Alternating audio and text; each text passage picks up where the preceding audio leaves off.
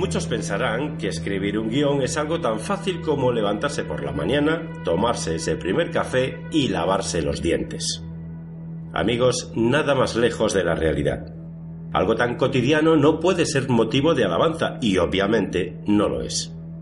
Escribir un guion sobre cualquier cosa o tema, salvo raras excepciones, requiere una cierta cantidad de tiempo invertido en el conocimiento de la materia, o el tema sobre el cual queremos que se base nuestro guion.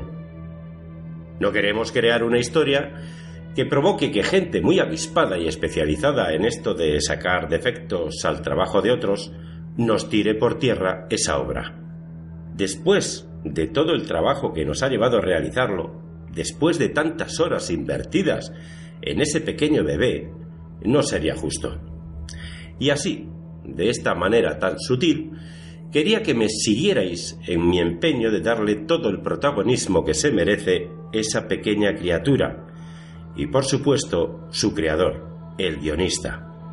Entre los guionistas tenemos algunos tipos que a mí particularmente me resultan muy llamativos. Tenemos los fáciles. Son esos guionistas que, no bastando con desarrollar historias mediocres, sin carisma y careciendo de toda coherencia, se humillan permitiendo que otros engranajes del equipo les digan cómo ha de ser su historia, y en cierta forma se obligan a sí mismos a cambiar en parte o en su totalidad la historia que inicialmente habían creado. Evidentemente, amigos, no esperéis que dé ningún nombre. No considero que fuera ético por mi parte. Además, es más divertido que todos vosotros, que os gusta tanto el cine como a nosotros, juguéis a identificar a estos guionistas. Como os decía, luego tenemos esos guionistas que tienen una idea, se ponen a escribir y la historia fluye como el agua por un río caudaloso y crean personajes con una facilidad casi mágica, dándoles personalidad propia a cada uno de ellos con la intención de que el actor o la actriz lo tengan mucho más fácil a la hora de interpretar a dichos personajes.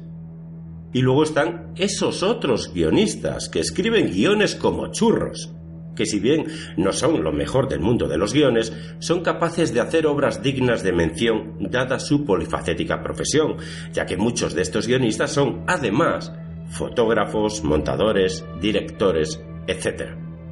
Es el caso de un director del cual vamos a hablar hoy a través de una de sus películas más icónicas de la década de los 90, guionista incansable de cantidad de películas, con toda probabilidad más reconocido como director que como creador de historias. Y es cierto que no todas las películas que ha firmado como director han salido de su puño y letra, pero sí muchas de ellas, como la que nos ocupa en este tiempo de radio.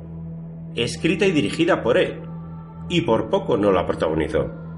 Bueno, por poco no, porque encontró al actor ideal para protagonizarla. Un actor como pocos, polifacético en cuanto a sus interpretaciones, que si bien no ha recibido ningún Oscar, tampoco lo necesita, porque es una estrella en el mundo del celuloide y estoy convencido de que cuando nos escuchéis su nombre estaréis de acuerdo con nosotros. Aquí nos vamos a adentrar en una película que, bajo mi punto de vista, tiene una personalidad propia. Esa personalidad que luego se intenta copiar, replicar de algún modo, pero que nunca conseguirá ser tan genuina como la original. Por momentos nos asustará, pero también sentiremos fascinación, fijación, entre otras cosas, por lo oculto. Todo ello con un protagonista que nos cautiva por ser tan espontáneo y divertido. En mi interior siempre esperé que sus aventuras prosiguieran en una secuela. Lamentablemente no ha sido así, pero casi mejor. El recuerdo de tan simpático personaje es lo que, como espectador, más me ha calado y solo gente grande de verdad consigue traspasar la pantalla de ese modo. Aquí esperamos ir un poco más allá, contándote lo que sabes y lo que desconoces de esta producción tan icónica. Bienvenidos a la Fricoteca. Comenzamos. Hay algunas cosas que debo saber, porque yo no las entiendo. Ha estallado una manzana en medio de una llama verde, una llama verde, un auténtico infierno. Hoy lo que me gustaría oír es su versión de lo ocurrido. ¿Quieres saber la verdad? Claro. Bien. Antes de hablar del tema de esta conversación, una pregunta. ¿Cree usted en la magia? La magia existe. Lo dice usted en serio. Y también cree en los espíritus y fantasmas, claro. Ah, sí, señor, y en la brujería. Y me imagino que usted piensa que yo también creo en esas cosas, ¿verdad? ¿Verdad? ¿Por qué? Porque existen. ¿Cómo puede demostrármelo, señor Shen? ¿Cómo? Sí, ¿cómo? Convénceme usted. ¿Ha visto? No ha sido nada. Pero siempre empieza de esta forma. Por muy poquito.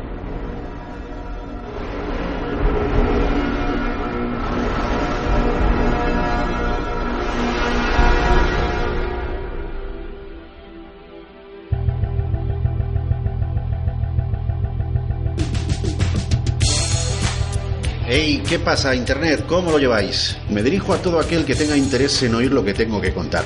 Como le dije a mi última exnovia, nena, no puedo darte todo mi amor el primer día, si no mañana estarás con otro.